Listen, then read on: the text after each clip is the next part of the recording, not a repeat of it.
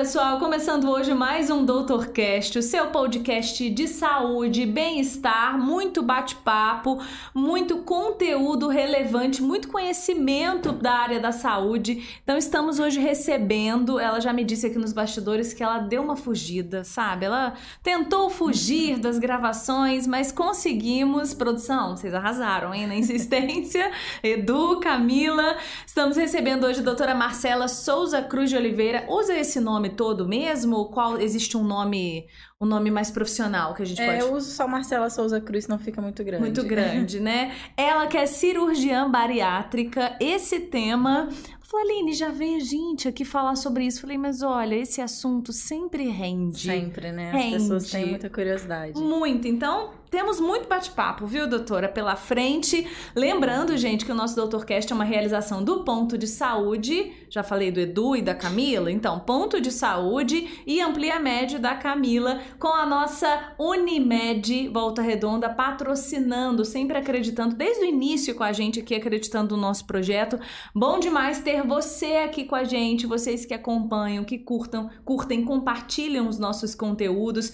Já se inscreveu no sininho? Sempre falo, aquele sininho, aquele abençoado, é bom demais. Por favor, se inscreva no nosso canal para você consumir todo esse conteúdo de tanta qualidade de medicina médica aqui da área de saúde, para você compartilhar também no nosso canal de cortes aqueles trechinhos, bom demais para a gente na correria aí com- poder consumir e enviar conteúdo de qualidade, tá? A gente tá, aqui trabalha com muita, muita qualidade, muito profissionalismo e credibilidade. Bom, Sou Aline Franco, jornalista, então, né, falando em credibilidade, a gente precisa ter esse respaldo e temos sempre recebido aqui no nosso Doutorcast médicos muito queridos, excelente, e hoje não é diferente. Obrigada, doutora, pela sua presença, por remanejar a agenda e a Nada. timidez. É, o prazer é todo meu. É tímida mesmo? É timidez misturada com correria do dia a dia mesmo. A gente já tá acostumado a se expor nas redes sociais, né? Que era algo que a, a vida nos impôs, né? Uhum. E talvez a gente mantenha um pouco em off alguns momentos, então. Mas eu acho que é né? importante e necessário, exato, esse equilíbrio. Ela estava falando, inclusive, aqui que ela não é workaholic, que realmente a gente. E isso é tão legal, né, dessa nova geração, entendendo, antes da gente entrar no assunto propriamente da, da cirurgia, da sua especialidade, mas entender que o médico precisa estar bem para cuidar bem das pessoas. É isso, né? É, eu acho que assim, a gente está vivendo numa época que de crise de ansiedade, de burnout, de muitas doenças mesmo relacionadas ao ambiente que a gente vive, né? Um ambiente é, de sedentarismo, um ambiente, gente que trabalha com obesidade, né? Obesogênico. Então a gente, de doenças, a gente Uhum. precisa se cuidar, principalmente estar equilibrado para tratar com assuntos tão complexos que são pacientes doentes, né? Na maioria das vezes. Então eu, desde sempre, antes de fazer cirurgia, quando eu ouvi, você vai fazer cirurgia, é, cirurgião não tem vida. Eu sempre tive isso na minha mente de que eu teria vida. Uhum. Então eu separo um tempo para vida social, para me cuidar, para ter meu tempo livre mesmo. Então eu consigo administrar isso bem. E a cada é, ano que passa eu vejo que eu tô No caminho certo. isso, exato. exemplo, né, gente? Porque é tão difícil quando a gente vê a gente tá emaranhado aí nas atividades e aí precisando de respiro e sem, sem pausar. Então, quem consegue administrar bem o tempo realmente é, serve de, de inspiração pra gente e é, eu acredito muito nisso. A gente é um profissional melhor se a gente tá Sim, bem. A gente tá mais disposto, né? É, não emendar muitas horas de trabalho, é, tá com a cabeça melhor, tem tempo para estudar, tem tempo, né, para Acho que Uhum. tá atualizado, que é o que a gente quer oferecer o melhor tratamento para o nosso paciente, e eu prezo muito isso.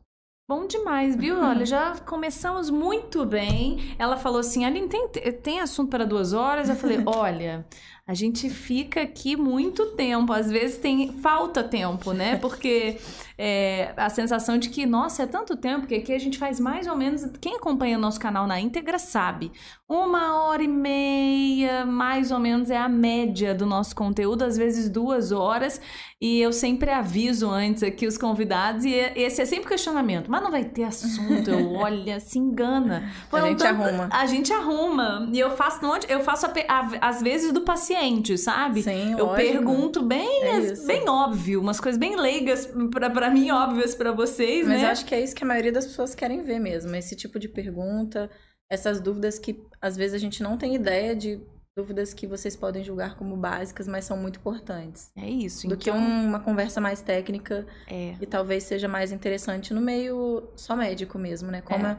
a gente quer atingir todos os públicos, né? Tanto é, uhum. é, profissionais médicos, mas como pacientes e pessoas leigas no assunto também. Eu acho importante Equilibrar, Equilibrar, isso, é. E é verdade, assim, a gente, o nosso público é bem, bem é, variado nesse sentido. A gente tem o paciente, mas a gente tem a classe médica sim. maravilhosa que está acompanhando. Então, temos sim o Technicase, mas dosado, né? Dosado. Até porque o Technicase eu fico assim, gente, que palavra difícil, o que, que é isso? Então, a gente explica o Technicase. E se achar que eu tô explicando alguma coisa também muito técnica, por favor, Não, me corrija. Pode deixar que eu falo, o que, que é isso? Você vai ver na minha cara assim, ó. Exato. Doutora, é, então, bom, você é cirurgiã bariátrica, mas eu queria só começar do início, começar do começo. Essa paixão pela medicina, escolha pela medicina, como é que foi? Eu sei aí que tem uma história familiar de uma super referência, né? é, na verdade, a medicina, eu me inspirei no exemplo, né? Que é, acho que é a maior vocação aí. Meu pai é médico, cirurgião, eu, desde pequena, é, mesmo ele é um belo cirurgião que vive o modelo workaholic de ser, mas eu sempre me, é, me inspirei nele, ficava admirada de vê-lo trabalhar e tudo, sempre, é, sempre soube que seria médica. É, fiz medicina, é, sempre convivi com ele na cirurgia, a rotina cirúrgica, visitava no plantão, é, eu e minha irmã, inclusive, minha irmã também é cirurgiã. Também, é, visitava... também da, da mesma área, cirurgia bariátrica. Também, nós trabalhamos juntos, nós três. é, visitava ele no plantão, quis fazer cirurgia. E fui correr atrás, né, pra é, poder trabalhar com ele um dia. E hoje nós três vivemos esse sonho, diria, né, de trabalharmos juntos. Aí fiz cirurgia geral. Como ele foi um dos primeiros cirurgiões bariátricos, né, quando a cirurgia bariátrica surgiu, principalmente é, no Brasil e aqui na região, eu sempre tive contato, então me interessei pelo assunto desde sempre e já comecei minha formação mesmo antes de, é, de terminar a residência, né? Sempre frequentei congresso, estava estudando, sempre ajudei ele em cirurgia mesmo antes de ser é, cirurgiã. Então, assim, sempre tive muito contato com a cirurgia bariátrica. Então, eu busquei formação do que tinha na época, que era pós-graduação. Busquei sair um pouco da cidade também para é, conviver com outras pessoas, aprender com outros cirurgiões, né? É, e foi aí eu comecei minha busca aí pelo conhecimento e especialização. Então, na verdade, já entrou na faculdade sabendo que queria cirurgia bariátrica. Cirurgia é, eu entrei sabendo que eu queria cirurgia. É. Uhum. Bariátrica eu fui entender um pouco melhor depois, né? Uhum. Mas eu sempre soube que eu queria ser cirurgiã, assim, é desde sempre. Já foi eu já foi definido. Já fui definida. Eu não me perdi nas outras especialidades, não me encantei, não me encantei com nenhuma outra, não fiquei na dúvida. É mesmo? Não, não, os olhos não brilharam assim para outras assim? Como é? Ou brilha, mas não como a cirurgia? Não, assim, eu tive dúvida em relação à qualidade de vida mesmo, sabe? Uhum. Acho que as pessoas existe muito pré-julgamento, preconceito, uhum. de que a gente tem aquela ideia, tinha, né? Aquela ideia do cirurgião homem, o mais velho. Então, ah, mulher vai fazer cirurgia, você não vai ter vida. É, e eu pensava, poxa, eu consigo, eu acho que eu consigo é, administrar isso. Então, eu tive uma dúvida pela qualidade de vida, em fazer uma especialidade mais, entre aspas, mais tranquila. Uhum. Mas, ao mesmo tempo, eu pensei, vou fazer algo que eu nem me interesso tanto, só para ter uma vida mais tranquila, né? E nem sempre, né?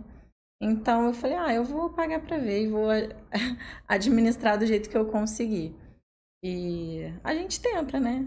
Tem momentos que a gente tá é, se vê é, com muito trabalho e uhum. dá um jeito de tentar é, desafogar um pouco, ter um momento de lazer, uhum. mas são, são fases. Agora, nesse momento, eu tô numa fase mais tranquila, mas já estive numa fase mais, mais acelerada. Mais acelerada de trabalho. É. Tirou, tirou um pouco esse, esse pé aí para para achar justamente esse equilíbrio, né, sim, que a gente sim. comentou no início. É o equilíbrio que a gente fala mental, físico. É uma né? busca eterna, né? A gente tem que estar tá bem para tratar é, de quem confia a vida, né, nas mãos da gente. Assim, o cirurgião, é, eu acho que ele tem uma responsabilidade muito grande de, de um paciente que confia, né, tá anestesiado num procedimento cirúrgico. Então eu eu me cobro de estar tá sempre descansada, uhum. equilibrada, é, bem para poder dar o meu melhor ali naquele momento. Eu acho que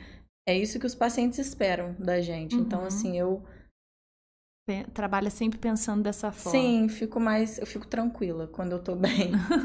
Por que que aí é uma, uma curiosidade repentina aqui em relação à cirurgia geral, que as pessoas falam muito, ah, não vai ter vida, ah, porque é realmente uma rotina diferente das outras especialidades? Explica um pouquinho pra gente. É porque é uma rotina. É, não é que é diferente, é especialidade cirúrgica. É, além do plantão, que a gente tem possibilidade, e a maioria dos cirurgiões dão plantão para, enfim, a experiência, é lidar uhum. com trauma, com urgência. Você tem a parte do consultório, né? Que isso teoricamente não te demandaria tanto tempo você tem a parte do centro cirúrgico. O que, que acontece? Você não tem é, como lidar muito com esse tempo, porque cirurgias atrasam. Às vezes você chega para o seu horário marcado. Uma cirurgia da manhã, por exemplo, atrasou, entrou alguma urgência, algo que você tinha planejado durar três horas, dura cinco, com mais uma hora de atraso do outro procedimento, e acontece alguma coisa, aí dura sete. Você tem hora para entrar e você não tem hora para sair. Hum, entendi. Então, às vezes você tem duas cirurgias e uma coisa vai atrasando a outra. Então, literalmente, assim, é difícil marcar compromisso mesmo, né? Uhum. É, depois de uma cirurgia agendada. E você acaba não conseguindo marcar coisas certas e não tendo vida. Aí você emenda com um sobreaviso, que você pode ser chamado a qualquer momento. Uhum. Então, especialidade cirúrgica em si, se você não souber administrar bem e quiser fazer tudo ao mesmo tempo, você fica refém daquilo 24 horas por dia, 7 dias por semana. É fácil de você Quando vejo, entrar tá... nesse caminho, é fácil. E a demanda vai aumentando, você vai tendo, né, mais oportunidade. Então, é difícil dizer não? Imagina, né? É. E é bom abrir mão de algo que talvez você vai abrir mão de um trabalho para cuidar um pouco da sua vida, né? Então, nem sempre é fácil. Uhum. Eu acho que é fácil você se perder aí. É interessante, né? Porque é, é a fama da cirurgia, né? E os pacientes, às vezes, não têm noção, principalmente desse funcionamento de centro cirúrgico, que é algo que não está nas nossas mãos, né? E que urgências acontecem o tempo todo, a gente trabalha com isso. Às vezes, o paciente, a cirurgia dele está marcada para uma hora, ele vai operar às quatro muitas coisas aconteceram, né? Às vezes ele acha que a culpa é do cirurgião ou do anestesista, e não é, enfim. É... Mas São coisas que fogem do nosso né? controle, é. exato. Às vezes a cirurgia complica também. Fica mais difícil, ou não era o que a gente tinha planejado. Isso acontece. É. é a nossa realidade. A gente tem que, antes de tudo, ter paciência, porque a gente é, espera o tempo todo. Mas muita, muita, muitos médicos que, que a gente percebe, às vezes colegas, você deve ter percebido isso também, realmente tem um, um olho brilhando para a cirurgia, mesmo com toda essa agitação, né? Porque eu acho que é justamente essa agitação, essa adrenalina que, que movimenta e que diferencia talvez das outras especialidades. O que, que você percebeu assim na sua rotina de estudos e colegas? A galera realmente tem uma, uma paixãozinha diferenciada pela cirurgia? Sim, porque a cirurgia é fascinante, né? O procedimento cirúrgico é fascinante. É um momento de que antes tem aquela agitação, aquela correria, aquela ansiedade, mas quando você tá ali dentro de uma cirurgia, é um momento de concentração infinita, que você, o mundo pode estar acabando no seu redor, que você não, você não pensa em nada, só naquilo que você está se propondo a fazer. Então, é, é uma sensação muito boa, indescritível, só quem é cirurgião sabe que é um vício mesmo, né? Tem que gostar muito, porque senão é, as pessoas não ficam, sabe? Uhum. Você vê muitas especiali é, especialidades médicas que têm especialidades cirúrgicas, às vezes algumas pessoas abrem mão da especialidade cirúrgica, né? Por não gostar tanto daquele momento. E o cirurgião, ele Precisa se identificar. Precisa né? gostar muito, é. E aí, entrando então na sua paixão mesmo, mais, né, a, a, a, a mais especialidade ainda, né? Porque aí você foi para a cirurgia geral e aí a cirurgia bariátrica. Como é a cirurgia bariátrica? É, realmente é algo que você que você esperava, né? Imaginava, porque você estava acompanhando ali aquele histórico familiar, o pai mas é, é, era do jeitinho que você imaginava? Você olha para trás nesse caminho percorrido e fala, opa, decisão acertada. Sim, é uma grande satisfação e assim, eu fico muito honrada de trabalhar com o que eu gosto. Mas a cirurgia bariátrica em si não era o que eu imaginava antes de estudar, né? A gente acha que é só é, estudar o procedimento cirúrgico mesmo. Mas na verdade não, o cirurgião bariátrico, ele com o tempo, a gente, eu aprendi que ele não é só cirurgião, ele estuda outras coisas que um cirurgião talvez não tenha que estudar. O cirurgião bariátrico, é, a gente estuda endocrinologia exaustivamente, a gente entende muito de diabetes, de doenças endocrinológicas que tem a ver com a obesidade. Uhum. É, a gente estuda é, nutrição, você tem que saber a parte nutricional da cirurgia, como montar um prato o paciente, como vai ser a dieta. Você tem que saber isso tudo. Você tem que saber a parte é, psicológica mesmo da, da questão da obesidade. Então, a gente estuda um pouco de psicologia também, é, esses, esses fatores emocionais. A gente estuda a técnica cirúrgica, a gente estuda tudo. São muitas coisas envolvidas que talvez os pacientes também não tenham noção. Assim, nossos congressos, é, além da gente precisar de uma equipe, né, que a gente uhum. fala multidisciplinar, nossos congressos, eles são multidisciplinares. Então, você não vai no congresso de cirurgia bariátrica e tem só cirurgião falando. É um congresso que tem a parte da nutrição, tem o nutricionista, tem o endocrinologista, tem o psicólogo. É um congresso que a gente aprende um pouco de tudo. Então, assim, tudo que a gente fala é com propriedade, porque a gente estuda. A gente vê cirurgiões é, bariátricos que sabem endocrinologia e diabetes mais que muito clínico mesmo, assim, porque a gente estuda isso profundamente para entender a doença que a gente está lidando. Uhum. Então, assim, eu não tinha noção disso, mas eu gosto muito de estudar e não é só a técnica cirúrgica, é simplesmente estudar a parte clínica mesmo da doença, porque você tem que saber quando você vai tratar, né? E por que você está tratando, o que, que vai acontecer ali, para você conseguir também passar para o seu paciente. Uhum. Porque muitas vezes o paciente, na maioria das vezes, inclusive, é, ele procura já de cara o cirurgião ele não é encaminhado por ninguém. Porque com o avanço da cirurgia bariátrica, as pessoas estão muito conscientes já da indicação cirúrgica, de quem tem indicação.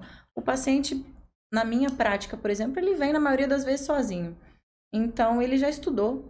Então, ele já estudou, ele sabe que ele tem indicação, ele quer saber mais o resto, né? Que é sobre a parte clínica, a doença que ele tem, como vai ser o pós-operatório, Muitas vezes ele já estudou a técnica, ele vem com isso tudo pronto para você. O que você tem para oferecer para ele é muito mais, é saber uma indicação, saber quando contraindicar. É, você tem que saber essa abordagem geral também. Uhum. Isso às vezes eu acho que as pessoas não têm muita noção, né? Então, na verdade, a maioria dos pacientes, eles chegam, ele, esse paciente chega por conta própria? Olha, ou muitos, na minha né? prática, uhum. sim, tá? Por quê? É, nem todo mundo tem um entendimento da doença que a gente está lidando, né? Da obesidade como doença crônica. A gente, depois de tantos anos de cirurgia bariátrica, a gente ainda vê é, colegas que não levam a doença tão a sério, acham que é frescura, que o paciente não tem força de vontade, fala para o paciente que é só ele fazer um exercício, fechar a boca que ele vai emagrecer. Não encaminham corretamente para o profissional, ou às vezes até é, pacientes que a gente encaminha para o outro colega e ele tenta que o paciente desista da cirurgia. Isso é muito ruim, porque e assim, eu recebo muitos pacientes de colegas que já estão cientes, claro, né? Eu recebo muito paciente é, do pessoal da ortopedia, porque eles uhum. sabem do benefício que tem um paciente que está com obesidade, é, ele perdeu peso antes de, de repente, fazer um procedimento ortopédico ou melhorar uma doença ortopédica. Uhum. Recebemos sim pacientes de cardiologista, de endocrinologista, mas a grande maioria o paciente vem sozinho. É aquele paciente que já está frustrado, de que já tentou de tudo durante uma vida inteira e que falou: bom, essa é a hora de fazer a cirurgia bariátrica. Uhum. Não é o ideal, porque atualmente a gente não quer operar os pacientes que é, pegam a cirurgia como último recurso da linha. Por quê? Muitas vezes esses pacientes já estão com uma super obesidade, com um, um índice de massa corpórea, IMC, muito elevado, já estão muito doentes. E a, ficam adiando durante anos a cirurgia, sendo que ele poderia ter operado antes e o resultado dele é ser melhor em relação ao controle dessas doenças. Então, a gente tenta fazer essa medida educativa mesmo, de explicar para o paciente: bom, você tem uma doença crônica. O que é doença crônica? É igual pressão alta, diabetes. É uma doença que ela tem que ser tratada para o resto da vida. É uma doença que ela, ela é recidivante. O que, que é isso? Ela pode voltar. Né? Ela é incurável. Ela não tem cura, ela tem controle e ela é progressiva. A tendência é aumentar. Então, você adiar procurar um tratamento correto é você deixar para procurar quando a doença já está num estágio avançado. Uhum. Então, por exemplo, é, na minha consulta com o paciente que me procura, a primeira consulta eu procuro sempre é, falar só da doença para ele. Eu não entro em mérito de técnica, eu não explico nada disso. Eu falo de obesidade. Porque antes de tudo, o paciente tem que entender a doença que ele tem. Porque se ele não entender e não se comprometer a tratar, a gente tem que dividir essa responsabilidade, porque eu preciso do comprometimento dele. Porque senão não adianta. É a mesma coisa um paciente hipertenso, que tem a pressão alta, e você fala: olha, para controlar sua pressão, você tem que tomar o remédio todo dia. Se o paciente não tomar e não entender qual é a gravidade da hipertensão, que vai levá-lo a ter um infarto, esse tipo de coisa, um AVC, ele não vai tomar o remédio todo dia. É a mesma coisa o paciente com obesidade. Uhum. Se ele não entender a gravidade da doença que ele tem, é, não quiser operar e tratar, não adianta você operar esse paciente, né? Ele tem que entender que a cirurgia ela é um recurso para ajudá-lo a mudar um estilo de vida e tratar a doença que ele tem. Seja esse tratamento, né, cirúrgico ou não. Uhum. Mesmo que seja um tratamento, por exemplo, medicamentoso, para quem não tem indicação cirúrgica, ele tem que ser mantido. Não adianta o paciente achar que vai tomar um remédio e vai parar de tomar o remédio e não vai engordar de novo. É a mesma coisa do hipertenso, que para de tomar o remédio e a pressão volta a aumentar. Uhum. A obesidade é a mesma coisa. Tem que ter esse entendimento de tratamento de doença crônica. Doença crônica ela é tratada para sempre. Então o paciente tem que entender que ele precisa voltar nos médicos dele para sempre. Não, há, não vai ter alta. Ele não está curado. Ele não está é, liberado porque ele perdeu peso depois da cirurgia. Ele tem que continuar controlando isso ao longo da vida. E se ele não mudar a vida dele, é, a doença vai voltar. Tem muita gente que fala, ah, o fulano operou, engordou tudo de, tudo de novo. Engorda mesmo. A doença ela está instalada ali. A cirurgia ela vem para ajudá-lo a sair de um estágio muito avançado e que tem muitas doenças associadas, a ele melhorar um pouco, para ele depois continuar mantendo um, um, outro estilo de vida. Não adianta você querer operar, é aquela uma frase que eu sempre falo para os pacientes: velhos hábitos não trazem novos resultados. Não adianta você operar, continuar não fazendo exercício físico, continuar com uma alimentação desregrada, e você vai voltar a engordar. Então, isso você consegue identificar numa primeira consulta, aquele paciente que está engajado. Uhum. Porque se ele não tiver, não vale a pena você operar. Ou se o paciente não quiser. Existem pacientes também que vêm numa consulta obrigado. Seja pelo marido, pela mulher, pela mãe. E o paciente não quer operar. Se ele não quiser, ele não vai ter a força de vontade de continuar o tratamento. Isso é muito importante, porque trazem maus resultados. É ruim para ele que se submeteu a um procedimento cirúrgico, né? Aí ele opera e não faz o tratamento adequado depois. Aí desencadeia uma anemia, uma deficiência de vitamina, coisas que são totalmente controladas com um bom acompanhamento médico, mas se ele não fizer, ele vai é, não estar cuidando da saúde, teoricamente dito. Então, assim, antes de tudo, é, a gente tem que entender a doença que a gente está lidando, Uhum. né? Não é uma doença, por exemplo, como uma pedra na vesícula, que você opera, se recuperou do procedimento cirúrgico e acabou. Tendo alta, você não precisa mais voltar no cirurgião. A obesidade não, a cirurgia bariátrica não. Você vai casar com o seu cirurgião, com seu endócrino, com seu nutricionista. É um comprometimento para a vida toda. Uhum. E, e, causa até, se a pessoa não quer, causa até uma frustração emocional, né? Além de problemas físicos, mas essa questão emocional que você também falou, né? É, que é esse, esse né, tem anemia, né? Tem a deficiência nutricional e tem aquela pessoa que ela, em vez de ficar bem, ela realmente se prostra emocionalmente. Porque também não está fazendo o acompanhamento psicológico adequado. Porque os fatores emocionais são uma das causas ou dos agravantes da obesidade. Né? Uhum. A obesidade é uma doença multifatorial, que a gente fala, muitos fatores. Ela tem um componente genético muito forte, mas é, em um ambiente é, obesogênico que a gente fala, né? É o sedentarismo, é a má alimentação, tem a história familiar, tem é, às vezes a gestação, são muitos fatores. Tem fatores emocionais, tem transtorno de compulsão alimentar, é depressão, transtorno de ansiedade. Isso tudo tem que ser tratado, porque se não for tratado, não melhora ou às vezes piora. Uhum. Então, eu preciso de um paciente comprometido, porque senão não vai dar certo o tratamento. É a mesma coisa do diabético que não toma a insulina dele. Aí aparece com o quê? Com complicações do diabetes. Uhum. O paciente com obesidade, que não trata a obesidade, que não é, se compromete com essa mudança do estilo de vida, é, ele não está tratando a doença, né? uhum. né? Ele está tentando é, se enganar, né? Por isso que esse comprometimento mesmo, né, que você falou, e por isso a importância do paciente entender o processo. E aí muito interessante que você falou que a sua, a, o seu processo de consultório, né, de primeira consulta, é uma explicação, é, né, um, é um abrir os olhos para a relevância da doença, explicar Isso. que é uma doença, e aí sim, no decorrer das demais consultas, ir avançando. Você vai pensando no, no procedimento cirúrgico. Primeiro, o paciente tem que entender a doença que ele tem e se ele está disposto a abraçar essa causa, né? A tratar, a se cuidar, a não sumir do médico, né? E se ele está disposto, ele está comprometido, é, ele vai ter um ótimo resultado. Isso a gente não tem dúvida. A gente vê na prática, né? Uhum. Eu acompanho é, vários pacientes, principalmente em rede social. Eu vejo o paciente ali que ele está com resultado bom, é o paciente que está fazendo um exercício físico, que não coloca, não posta foto de comidas que não deveriam estar comendo. Eu estou de olho em tudo. Viu, gente? Olha, segue Os pacientes que eu sigo aí, no Instagram. eu estou de olho. Ele uhum. volta na consulta, ele não perdeu peso suficiente, mas eu sei o motivo. Ah. Eu estou vendo.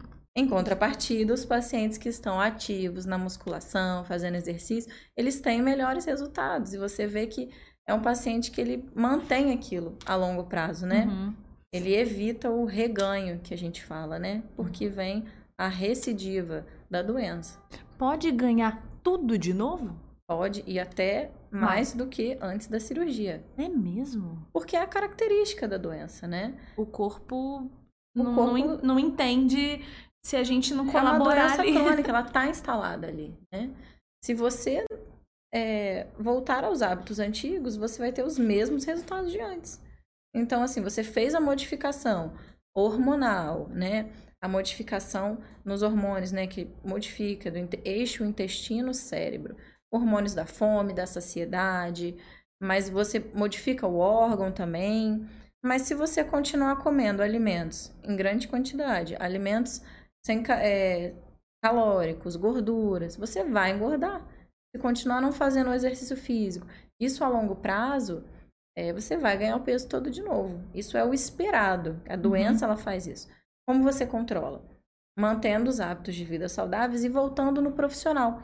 Porque um paciente que ele operou, tem lá 5, 6 anos, ele tá, ele deu uma relaxada, ele ganha um pouquinho de peso, que é o que a gente espera mesmo, mas ganhou aí 2, 3 quilos, 4, e ele tá voltando no médico, o médico identifica isso e consegue resgatar esse paciente. Agora, se ele some, fica com vergonha de voltar no médico, nunca mais voltou, Aí ele volta depois de seis, sete anos de cirurgião, falando: Ah, ganhei todo o peso de novo. E agora?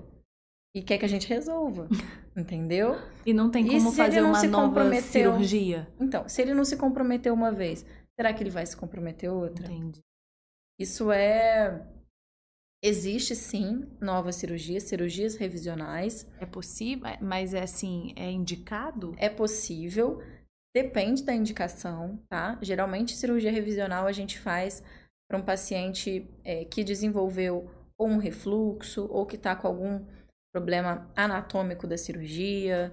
É, alguns pacientes super, super obesos com que tinham um IMC muito alto, e a gente sabe que a cirurgia ela tem uma potência máxima.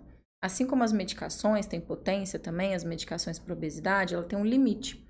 Por isso que ela é indicada para certos graus de obesidade grau 1 ou sobrepeso. Porque elas têm um limite aí num, num cenário ideal de 20% de potência de perda de peso. A cirurgia, ela gira em torno de 40%. Mas existem pacientes que precisam perder 60%. A cirurgia ela tem um limite, né? As cirurgias que a gente usa, que a gente é, faz normalmente. Então, existem alguns casos, exceções, que a gente faz uma cirurgia um primeiro tempo, para depois pensar numa outra cirurgia para ver se o paciente perde mais um pouco de peso. Tá? Mas isso não é, é isso não é a, a maioria dos casos.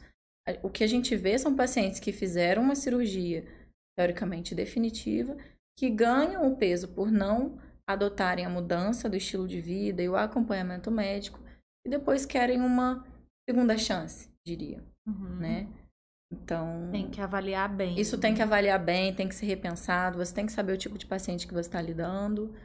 E é melhor você conversar com o seu cirurgião. Ele Isso é uma decisão é muito particular de cada um. Uhum. Tem qual que é o nome da cirurgia que você falou? Cirurgia revisional. Revisional. Isso. Uhum. E numa porcentagem assim de atendimentos, você percebe que é, um, é, é alto essa, essa, revisão ou a Aline não? 5%, 10%? Não, elas vêm crescendo. Uhum.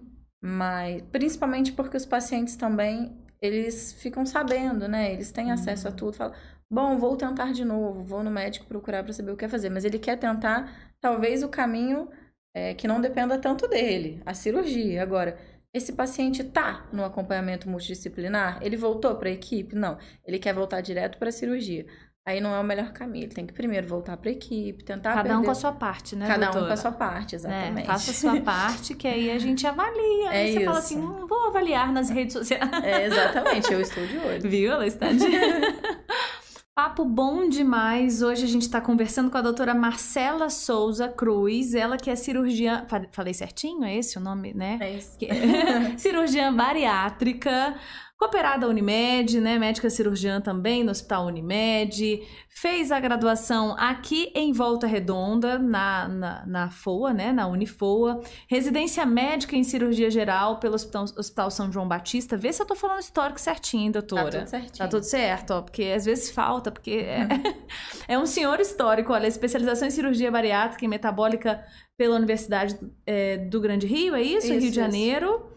Membro de cirurgião associado da Sociedade Brasileira de Cirurgia Bariátrica e Metabólica. Também membro cirurgião associado da IFSO, é isso? É IFSO que a gente IFSO. fala. É, que é a Sociedade Internacional. Isso. Uma federação internacional. Olha só, gente, e falando hoje sobre cirurgia bariátrica, esse mundo que gera tanta dúvida, tantos questionamentos, mas está cada vez mais, né, doutora, sendo. Que muda a vida de tanta gente. Muda a vida de tanta gente. E cada vez mais as pessoas com mais acesso a essa informação. E opa, acho que isso é para mim, ou acho que isso é para Fulano, É isso vai verdade. resolver a vida de Fulano, não é? As coisas estão evoluindo muito, muito. A medicina evoluindo muito nesse aspecto. E dentro da cirurgia bariátrica não é diferente, né? É, ao longo dos anos, com a evolução é, tecnológica da cirurgia, é, com o surgimento da videolaparoscopia, né, na década de 80, é, as cirurgias bariátricas antigamente eram feitas de forma aberta, que a gente fala. Geralmente operavam os pacientes super, super obesos. Isso gerava um índice de complicação maior, então tinha um estigma em cima da cirurgia bariátrica que complicava. Ao longo do tempo, a cirurgia foi evoluindo para a videolaparoscopia, com baixas taxas de complicação. Então, os pacientes foram é, entendendo melhor. E a gente entendeu melhor também que é melhor a gente tratar o paciente antes de evoluir para esse grau de obesidade grave, porque a gente sabe que o paciente com obesidade muito grave, ele por si só já tem altas taxas de complicação, né?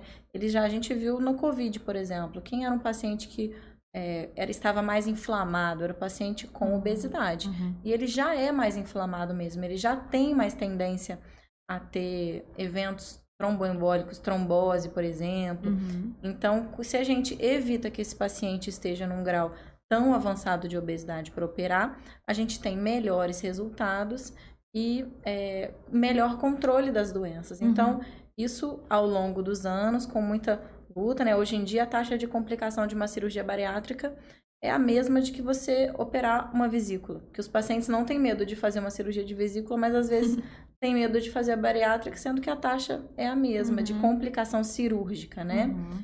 Então, isso evoluiu muito. Os cirurgiões estão mais treinados também, né? É, isso tudo contribuiu. Então, hoje em dia, os pacientes, eles estão mais cientes. Eles conhecem muita gente que operou. Eles sabem como que é a evolução mesmo pós-operatória. Não é um mistério, né? A Uhum. gente vê aí vários casos de sucesso mesmo. Pacientes Uhum. retomando qualidade de vida, mudando a vida. É muito legal, né? Ver o antes e depois, né? Imagino É. que vocês ficam, "Ah, meu Deus, né? Ainda e esse- assim se surpreende. Ainda hoje deve ter é essa o melhor antes e depois, porque o estético é muito legal. Mas o melhor antes e depois é o antes e depois de exames. A gente vê um paciente hipertenso que tomava remédio para pressão, às vezes muitos remédios, não controlava a pressão, ele opera, ele já sai da cirurgia sem tomar o remédio. O Nossa. paciente diabético com insulina e outras medicações, ele sa- às vezes sai da cirurgia tomando um remédio, ou às vezes o diabético que nem tomava insulina não toma. Mas é importante ressaltar que a gente não está falando de cura do Uhum. diabetes, a cura da hipertensão. A gente fala de controle. Pode ser que esse paciente fique aí uns 5, 6 anos sem tomar nenhum remédio para pressão alta, para diabetes, e eventualmente volte a tomar um comprimido ou outro. Mas esse período que ele está sem tomar, que ele está com uma, uma outra doença crônica controlada, ele tem muito mais chance de. eh, Ele tem muito mais expectativa de vida, né? A gente Uhum. melhora, diminui a chance de doença dele. Então, esse é o melhor antes e depois. Você vê um paciente diabético e de repente o endocrinologista não estava conseguindo manejar com medicação, é, você vê ele melhorar laboratorialmente, né? Uhum. Esse é o melhor antes e depois e que muita gente não vê e não sabe, talvez, né? Só vê a parte, às vezes, É um estética, né? Com gordura no fígado grave, que é a esteatose hepática, que é outra doença que a gente precisa falar. Hoje em dia, a maior causa de cirrose não é a cirrose alcoólica, é a cirrose de gordura no fígado, é a cirrose gordurosa. É uma doença silenciosa que não tem medicação, não tem tratamento clínico. A doença gordurosa do fígado, o único tratamento é perda de peso. Então, um paciente que ele tem a esteatose hepática, ele precisa perder peso, porque uma parcela desses pacientes podem desenvolver cirrose. E aí, cirrose a gente já sabe, o único tratamento é transplante. Uhum. Então, a gente vê alguns pacientes eles melhorando da esteatose, uma esteatose grave, grau 3, grau 2. Depois da perda de peso, você vê esse paciente lá com ultrassom, com o fígado que a gente fala lisinho.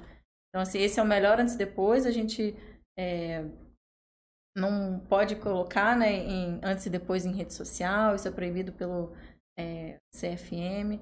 Mas esses resultados dos pacientes são mais é, Chamou a atenção. chamam atenção mesmo. Muito legal, imagino, né? E eu falando aqui da estética, mas realmente é só é só mais um ponto, né? O que tá do lado de fora, porque nessa, Isso. nessa no que os médicos conseguem acompanhar, né? Esse comparativo É. de exame deve ser assim, a gente- surpreendente. Não, a obesidade não é sobre só sobre estética, é sobre saúde. Uhum. Então a gente tem que tentar tirar esse estigma também que algumas pessoas acham que é, a pessoa quer perder peso por a questão estética, mas não, é doença, é saúde, né? Uhum. Existe a questão estética, óbvio, Uhum. mas o principal é reduzir mortalidade, né? Falando bem é, Claramente. diretamente, claramente. Reduzir mortalidade evitar complicação a longo prazo mesmo. Uhum. A gente, a pessoa ela ganha qualidade de vida e saúde. Aqueles que têm indicação, claro, né? Uhum. A, a Então- estética é secundária. E Ah. aí, E estão gostando do nosso bate-papo? A cirurgia bariátrica é para você? É para alguém que você conhece, né? Já está pensando nesse conteúdo? Vai encaminhar para quem? Por favor, faça as honras aí, ó, encaminhe é. esse conteúdo para quem você acha que pode ser um possível paciente ou você mesmo está tirando as suas dúvidas aqui nesse super bate-papo muito completo hoje com a doutora Marcela, cirurgiã bariátrica. Lembrando que a nossa realização do é, Dr. Cash é do ponto de saúde Amplia Med, com o apoio Falo Mesmo Comunicação e nossa patrocinadora Unimed, doutora inclusive parceira Unimed também, cooperada tá lá nas cirurgias, na correria mais ou menos, que ela consegue administrar, ela já disse. Ô, doutora, e para quem não é a cirurgia, quem, quando não pode ser feita a cirurgia, quando não é indicado, o fulano chega lá e às vezes pode chegar, enfim, com um exame que precisa controlar um pouco antes para resolver. Tem aquela coisa de perde peso antes para fazer a cirurgia, já ouvi falar. Como que é isso? Pra... Essa é uma pergunta muito boa. Como é que é? Para quem não é, quem não pode fazer a cirurgia ou, ou quem precisa esperar alguma, algumas situações? Tá. É assim, eu, eu gosto de responder. Quem não pode, é principalmente o paciente que não quer operar, né? Aquele paciente que tá na dúvida. Eu, particularmente, não gosto de operar quem não quer operar, porque é uma cirurgia que a gente fala eletiva. É uma decisão, não é urgência. Então, eu não gosto de operar quem não esteja preparado para, né? Então, inicialmente isso. A gente tem algumas contraindicações, mas são relativas, mas contraindicação absoluta seria alguma doença grave que, é, por exemplo, contraindique fazer uma cirurgia eletiva, por exemplo, um tumor, um câncer, alguma uhum. coisa assim. As outras contraindicações a gente tem como manejar, né? E ver, adaptar, é muito individual. A gente tem que avaliar cada caso. Paciente tratando, às vezes, algum distúrbio é, psicológico, psiquiátrico, a gente tem que estar tá com isso bem alinhado e ver se esse paciente tem condições de operar. De repente, pacientes com múltiplas cirurgias abdominais, que a gente vê que não dá para fazer uma cirurgia, isso tudo é muito, tem que ser muito bem avaliado. Por isso é importante a consulta uhum. com o cirurgião, né? E sobre essa questão de perder peso antes. É muito importante, sim. Eu vou te falar dos meus critérios, né? De uhum. quem eu peço para perder peso antes. É, um dos meus critérios é paciente que eu quero saber o comprometimento dele. Por quê?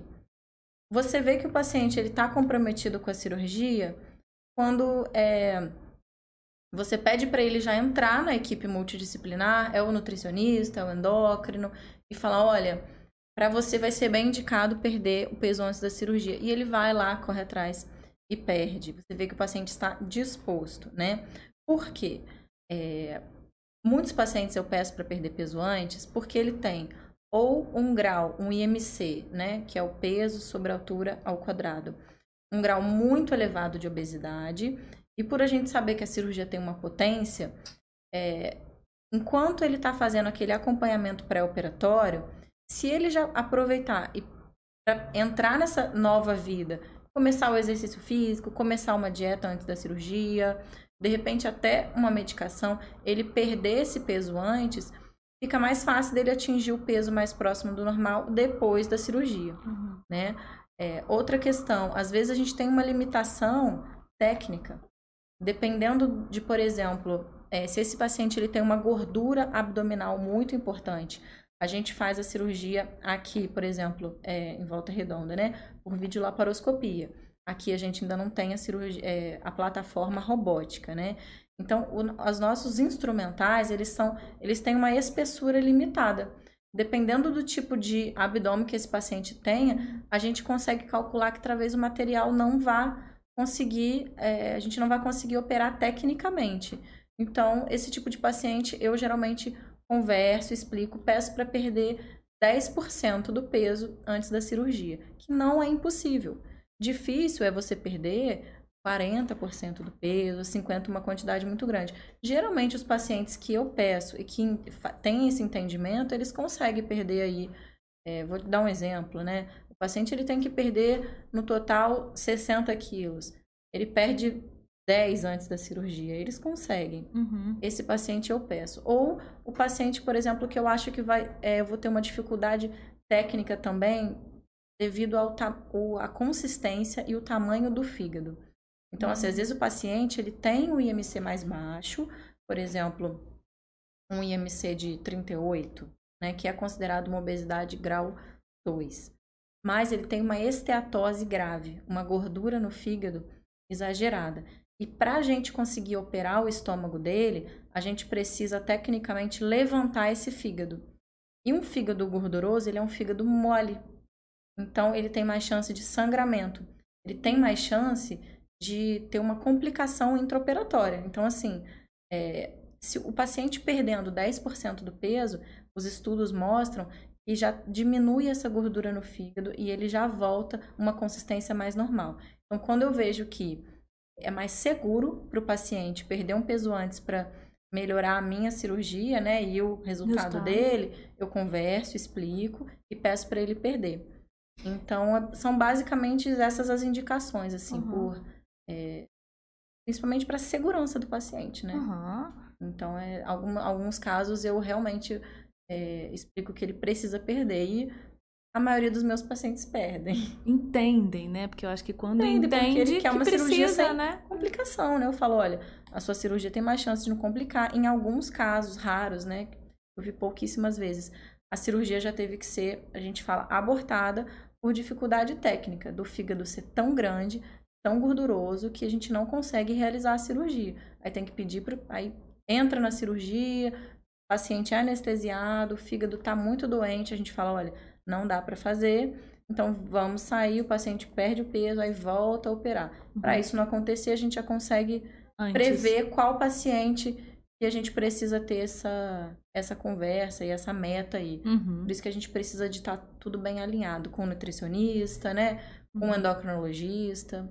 É, inclusive, né, essa, esse trabalho multidisciplinar aí, existe alguma algum deles que o paciente demonstra mais resistência? A parte de o que, que eu vou comer? Como que vai ser isso? Ou a parte medicamentosa, que tem também uma parte medicamentosa, que explica pra gente, né? Ou antes e do, durante, depois desse procedimento. Existem alguns pontos aí nessas, é, nesse trabalho multidisciplinar que existe uma resistência um pouco maior ou uma dúvida um pouco maior Sim. desse paciente? Bom, na minha opinião, a maior resistência é em relação ao acompanhamento psicológico. É mesmo? É, os pacientes acham que não, são, não é necessário, mas para mim é um dos mais importantes, né? Ele, a maioria dos pacientes faz o acompanhamento psicológico pré, que precisa para, entre aspas, pegar o laudo, e às vezes opera e não volta mais no uhum. psicólogo. E é muito importante esse acompanhamento pós, porque você vai lidar com muitas mudanças de vida, né? E tem que ter esse o acompanhamento pré ele serve para identificar possíveis transtornos, né? Saber se o paciente está equilibrado emocionalmente para operar e preparado. Mas depois vem todo um tratamento psicológico, né? E isso, sim, na minha opinião, todo mundo deveria fazer terapia. Então, eu vejo muitos pacientes que fogem do psicólogo. Às vezes eles ficam com medo da deficiência vitamínica, da anemia, eles continuam indo no endócrino eles continuam indo na nutricionista, mas eles somam indo psicólogo, né? Uhum. Então, eu acho que algo que com os meus pacientes eu sempre enfatizo a importância é, do, do acompanhamento psicológico, tanto pré quanto pós. Uhum. É essencial, é, é, tem a mesma importância que o cirurgião, que o endócrino, que o nutricionista, que o educador físico, né? Uhum. Em relação às medicações, a gente tem hoje no mercado medicações é, são relativamente novas para o tratamento da obesidade. Estão surgindo novas medicações, são muito boas. Elas têm suas indicações, né? Por exemplo, é, pacientes que não têm indicação de operar, que têm obesidade grau 1, sobrepeso, precisam perder aí em torno de 15% do peso, elas são muito bem indicadas, com acompanhamento médico. É importante, né? Tá tendo um boom aí de, de pacientes se né? automedicando, achando que é, é. A gente tem que diferenciar essas medicações não são para é, fins estéticos, aspas, uhum. fitness, são para tratar a doença. Então tem que ter acompanhamento, porque é, tem efeitos colaterais, né? Uhum. Tem complicações, né? E muito, elas são importantes também, às vezes, no paciente que precisa perder um peso antes da cirurgia também. Por quê? Elas atuam numa via semelhante à da cirurgia bariátrica e elas é, mudam esse eixo é, do cérebro com o intestino, com os hormônios da fome. Hoje a gente sabe que a maneira mais fácil de você perder peso é com saciedade. Você pedir para alguém perder peso com fome é muito difícil, né? E o paciente que ele está obeso, ele tem uma fome aumentada e uma saciedade diminuída. E essas medicações e a cirurgia, elas ajustam essa parte hormonal. Então, são medicações importantes para aquele paciente que tem indicação, né? uhum. né? Você vê que o paciente, às vezes, ele tá com uma fome exacerbada, você lançar mão de uma medicação dessa vai ajudá-lo a controlar e ele seguir um plano alimentar melhor, né? Uhum. Tem muitos pacientes que eles têm dificuldade é, de fazer o exercício físico, porque às vezes eles têm problemas articulares, eles estão operando por isso, porque eles têm problema no joelho, coluna, graves, que o peso está piorando, às vezes ele não consegue fazer o exercício físico antes da cirurgia. Ele precisa realmente é, fazer a dieta, né? Então, essas medicações são muito úteis. Por isso que a gente está sempre em acordo com o endocrinologista, tendo esse tipo de conversa, e encaminha o paciente, ele volta. Uhum. Então é, é importante ter essa, esse entendimento mesmo. Quantas coisas ficam claras, né? Quando o paciente entende, todo mundo entende, fica muito mais fácil fazer, porque existe compreensão. Então, e divisão de responsabilidade. É, cada um né? seu, cada Eu tô um. fazendo né? a minha parte, você faz a sua. É. As outras especialidades também, é. né? É exatamente isso. E aí você falou, é, tocou na parte de grau, né, do, do grau da, dessa, dessa obesidade.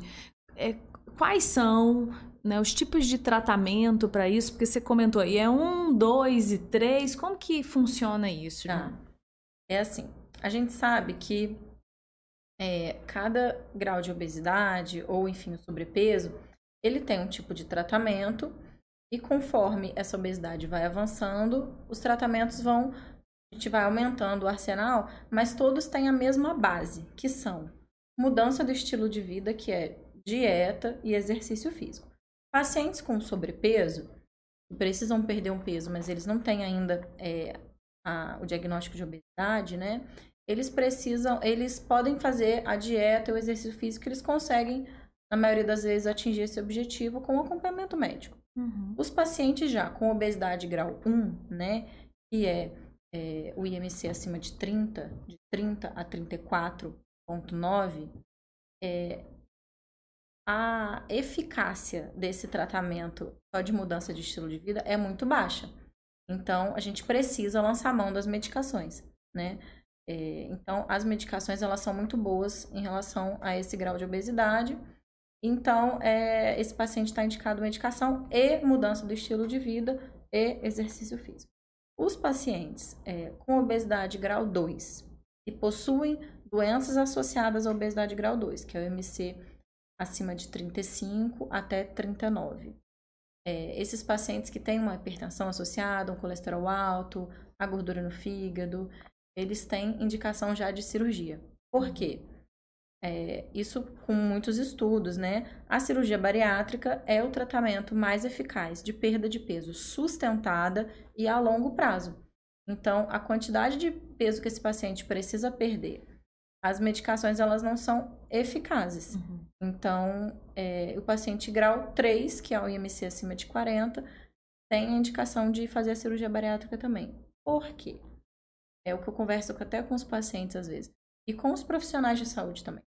Quando um médico, o paciente vai no médico e ele identifica que o paciente está com obesidade, ele tem a, o dever de passar um tratamento correto para esse paciente.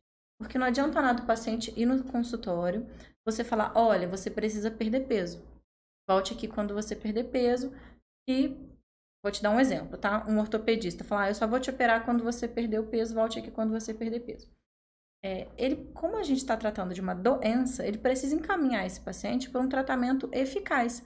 É a mesma coisa de que um paciente hipertenso esteja tomando uma medicação que não esteja fazendo, esteja fazendo metade do efeito.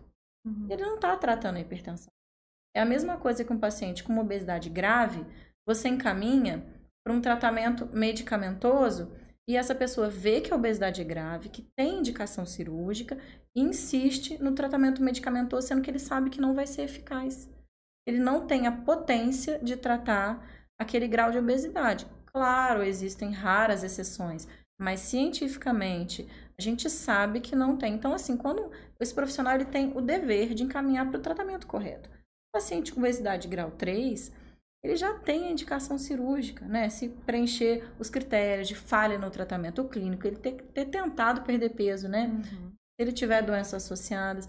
Não adianta começar tentando só fazer a dieta e o exercício. Teoricamente, enrolar esse paciente. Ele já tem indicação cirúrgica correta. Então, é importante a gente, às vezes, conversar isso com os próprios colegas. Então, se assim, é você olhar na literatura, ver que a potência do tratamento só clínico ela é baixa. Né? Então, é para pacientes que precisam perder pouco peso. A potência do, do tratamento medicamentoso ela é um pouco melhor. Então, para pacientes que precisam perder um pouquinho mais de peso, mas que tem um limite. A potência do tratamento cirúrgico ele é o melhor e ele sustenta. Porque o paciente que ele está tomando a medicação, se ele parar de tomar, ele vai engordar de novo. Uhum. Então, assim, é um tratamento a longo prazo. As medicações a gente sabe que são caras atualmente. Então, assim, tem que ver a questão financeira também do paciente e saber se ele está comprometido a tratar a longo prazo. Senão a gente sabe que a doença vem com tudo. A doença, ela é progressiva, ela vai evoluir. Uhum. Então, a gente que pega muitos pacientes que já tentaram de tudo, a maioria deles já tomou remédio, já tentou todos os tipos de tratamento durante muitos anos. Poderiam talvez terem sido operados antes, se fossem corretamente encaminhados, né? uhum. né? Isso está mudando, mas é um trabalho diário, é um trabalho de formiguinha. Uhum. Isso que a gente está fazendo aqui, de realmente chegar essa informação na casa das pessoas ou para os colegas, é importante porque a gente vê que nem todo mundo sabe isso, né? Então, tem que entender o grau de obesidade que aquele paciente está e encaminhar para o correto tratamento. E se você está na dúvida, encaminha para o profissional direto que ele vai saber é, direcionar. direcionar. Uhum. Muitos pacientes chegam para mim é, possuem, possuem até indicação cirúrgica, mas não estão preparados é, psicologicamente ou nunca tentaram emagrecer. Eu mando para o clínico primeiro, falo, olha, então tá, tenta.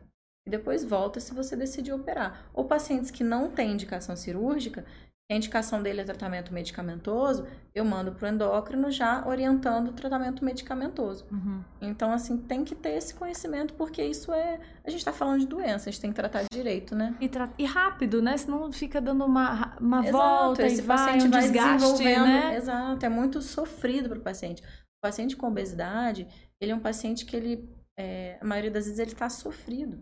Ele já está há anos cansado, né, sofrendo né? Esse... com é, é, frustração de não conseguir perder o peso, né? A gente sempre fala, é, não é culpa do paciente, né, possuir uma doença dessa, mas ele tem um pouco de responsabilidade é, no manejo. Então, de, né, de sair desse ambiente que tá, de, né, tem que entrar num ambiente que faça atividade física, um uma ambiente alimentação obesogênico, melhor. seria é isso? isso ambiente obesogênico. Aprendi. então, ele precisa entender, né, é, a doença que ele está lidando e o porquê que a gente está fazendo esse tipo de orientação também. Uhum, o mais rápido possível, porque não é só a parte também psicológica, que esse paciente está doente, né? Ele, como você disse, é uma é. doença, então tantas outras complicações aí envolvidas que se a gente percebe, se o colega, né, o, o, o colega profissional ali que está acompanhando percebe rapidamente, já faz uh, um encaminhamento, isso pode ser é, muito melhor, mais rápido, né? Eu ajustado. vou falar um dado alarmante, mas é importante, né? Desde 1975, as taxas de obesidade só aumentam na população mundial. Nunca se viu, desde então, não vimos melhora. E existe uma estimativa, dados recentes, né, da Federação Mundial de Obesidade, de que em 2035, até 2035, 50% da população mundial estará com sobrepeso ou obesidade. Isso é muito grave, você imagina metade da população com sobrepeso e obesidade. E isso inclui crianças e adolescentes que vão entrar na idade adulta já cheios de doenças associadas. Você uhum. imagina, a gente já tem muitas crianças e adolescentes doentes, adultos jovens já com pressão alta, diabetes, que a gente não via há uns anos atrás, né? E que já até 2035 já vão entrar muito mais doentes. Então, essa conscientização ela precisa é, dissipar mesmo, para a gente evitar essa progressão alarmante da obesidade, que é uma grande é um grande problema de saúde pública mundial, né? Porque esse é o cenário, né? É a gente cenário. não pode fechar os olhos, Não pode né? fechar os olhos, porque é o cenário. Então, ao mesmo tempo que é, estamos envolvidos aí, né, em, em informação, novas medicações, em cirurgia, a gente precisa também entender que os dados são preocupantes, que a tendência é evoluir para o pior e o que, que a gente vai fazer em relação a isso, né? Uhum. Temos que, é isso, mudar hábitos escolares, estimular a prática de atividade física, porque a tendência é piorar. Os gastos de saúde vão aumentar muito, né? A gente sabe que a gente gasta muito com o paciente, com complicações da obesidade, até para as próprias instituições, hospitais, planos de saúde. Então fica uma reflexão para a gente pensar melhor, estudar mais também sobre essa doença que eu acho Uhum. que Vale para todo mundo, vale né? para todo mundo. Não é só, só o especialista, porque o cenário, a gente estava conversando né, rapidamente nos bastidores, mudou, e como a, a, a doutora colocou, né? Tá mudando e mudando para pior, melhor no sentido de avanço tecnológico, de esclarecimento, que é o nosso papel aqui, mas infelizmente, se a gente olha para esses dados, é um susto, né? Ver as nossas crianças aí cada vez mais cedo nesse ambiente obeso, é, é, obesogênico, né? Nesse ambiente desor, desordenado em relação à, à saúde, à, à, própria tecnologia nesse sentido, fazendo esse, é. trazendo esse mal, né? Já muito cedo. Então a gente precisa cuidar e estudar e, e, se alertar o quanto antes possível, né? Se é, informar. E, e assim, a gente tem que pensar também a gente é, está falando do avanço da laparoscopia, do início da, da, cirurgia robótica, que recentemente, né, tem 10 anos no Brasil. Mas outro dado importante é que, apesar da laparoscopia, da cirurgia robótica, 40%, é, 40%, 40 a 50% das cirurgias realizadas no mundo inteiro são abertas. O que significa isso? São é, abertas, com altas taxas de complicação, né, mais chances de infecção. Então a gente tem que saber que às vezes o tratamento de ponto tecnológico ele não vai ser para a maioria da população. Muitas pessoas, né, às vezes é, estão com obesidade, mas estão no serviço de saúde pública ou em uma cidade que talvez não tenha chegado a tecnologia ainda necessária. Então a gente tem que pensar nisso como um todo. O paciente com obesidade, muitas vezes ele não consegue entrar numa máquina de tomografia ou de ressonância para fazer um diagnóstico correto de uma doença, ele não consegue ser transportado. Então, assim, isso muitas vezes as pessoas não pensam. E a gente observar uma população ficando obesa com o passar dos anos, é, a tendência é isso piorar, né? Uhum. Então, é algo para refletir mesmo. Com certeza. Doutor, olha, sei que a nossa pautinha aqui estava extensa. Faltou alguma coisa? Você acha aí? Pensa aí. Eu falei, olha, pode me interromper, que às vezes o que é relevante ali, às vezes a gente é, falta, mas eu acho que muito do que é muito relevante a gente tratou, né? É. Falamos aí dos, dos, dos, diferentes tratamentos, o grau, né, indica, da indicação, a conscientização desse trabalho multidisciplinar, tanto para os colegas, para essa indicação correta, quanto para o paciente que, que entender, né, nesse pré, pré-operatório, nesse pós-operatório, doutor está de olho, uhum. vocês não se esqueçam disso. Essa evolução da medicina tecnológica também é, falamos sobre isso. Bom, eu acho que tem algum, outra, algum outro ponto que a gente poderia, assim, enfatizar, doutora? Ah, eu acho importante que é outra dúvida muito comum, né? A gente fala de cirurgia bariátrica e metabólica.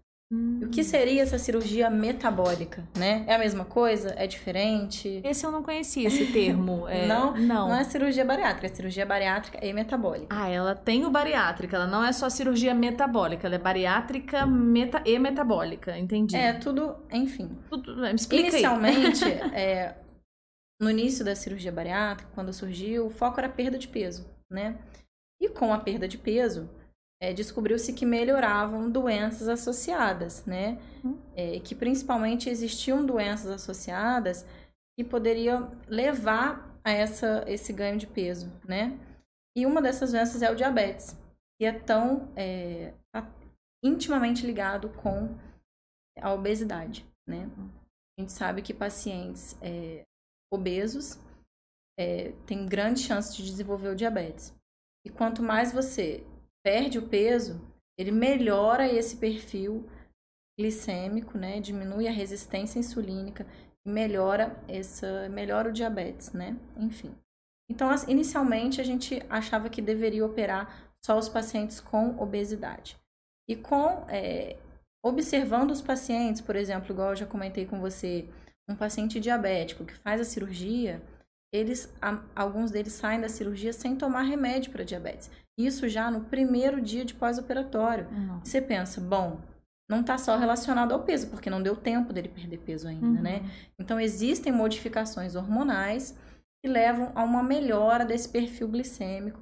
E é, a gente descobriu que a gente é, tem indicação de operar pacientes que nem têm obesidade tão grave, mas que são diabéticos. Seriam a, uhum. Seria a cirurgia metabólica. A técnica cirúrgica, uhum. é, aprovada pelo Conselho Federal de Medicina, é a mesma, né? Que é a técnica aprovada para cirurgia do diabetes, cirurgia metabólica, né? É, seria é, o bypass gástrico, a é, bexiga capela. Em algumas raras exceções, faz a gastrectomia vertical, quando tem alguma contraindicação bypass.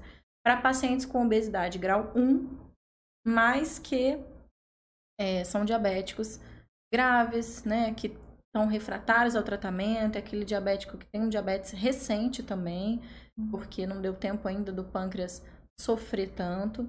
Então, assim, é, a gente englobou tudo em uma, uma, nomenclatura só. Então, toda cirurgia bariátrica que você for falar, a gente abrevia, mas na verdade ela é cirurgia bariátrica e metabólica, porque ela abrange é, tratar essa tratar as doenças metabólicas mesmo, uhum. né? Que são a gordura no fígado, a hipertensão arterial, o diabetes, enfim. Mas esse paciente isso. geralmente ele é obeso, ele tem alguma obesidade, Obesidade é? grau 1, um IMC hum. entre 30 e 34,9. Não precisa ser aquele obeso... Porque ele vai perder peso. Entendi. Entendeu? Então. Ele precisa ter o, o grau de obesidade ali. É, não é, não basta ser só o diabético. Foram né? estudados, né? né? Uhum. São para esse tipo de cirurgia, Entendi. não. São os pacientes que foram estudados e que é, existe o benefício científico comprovado da cirurgia para a melhora desse perfil metabólico mesmo.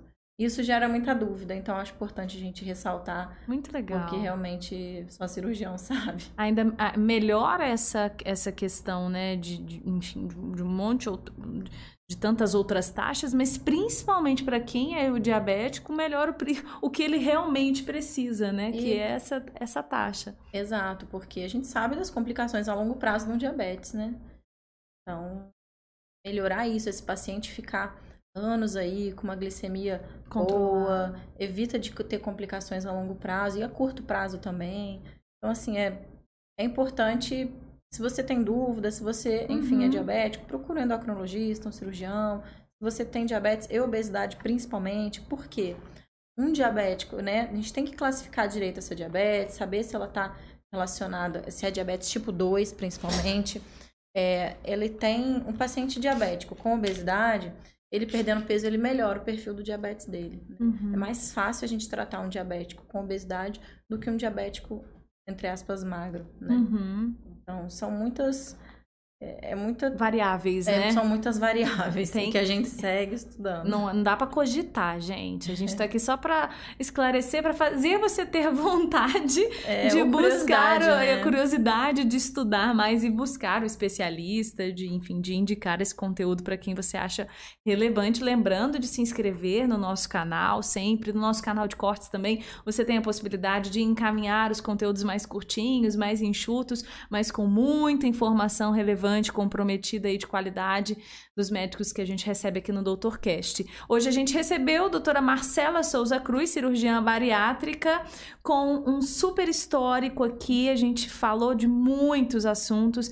Queria muito agradecer, mas antes eu queria, eu gosto de fazer uma perguntinha mais pessoal, e aí você fala aí até onde a gente pode ir.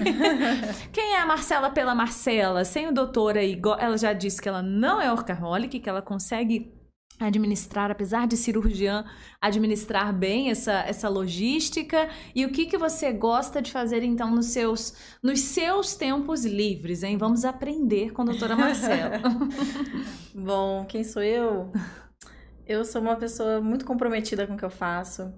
é, principalmente com o meu paciente, né? É, eu luto pela segurança do paciente, por estar tá tudo é, certo, coisa que eu gostaria que fizessem por mim mesma. Assim. Eu tenho uma relação é, muito boa com os meus pacientes. Eu, todo paciente que opera comigo, é, eu faço questão que me dê notícia, que me mande mensagem. Eu mesmo faço busca ativa, mando mensagem, eu não deixo essas pessoas sumirem. É, quem sou eu nas horas vagas? É, eu gosto de natureza, de praia, eu gosto de viajar, de esquiar. Ó, oh, que delícia! eu gosto de, sim, dos meus momentos de lazer. Prioriza é, isso, né? Priorizo. Cuida disso. E de estudar, né? Eles sempre falam, e de estudar. É, eu gosto de estu estudar outras coisas que ah, não sejam medicina. Muito legal. Eu realmente não vejo programas de televisão relacionados à medicina. eu gosto de fugir um pouco desse ambiente pra gente ter assunto também, né? Pra dar uma. Porque senão a gente só fala de medicina. é, eu gosto de sair um pouco da bolha mesmo, uhum. de é, ir pro incomum, né?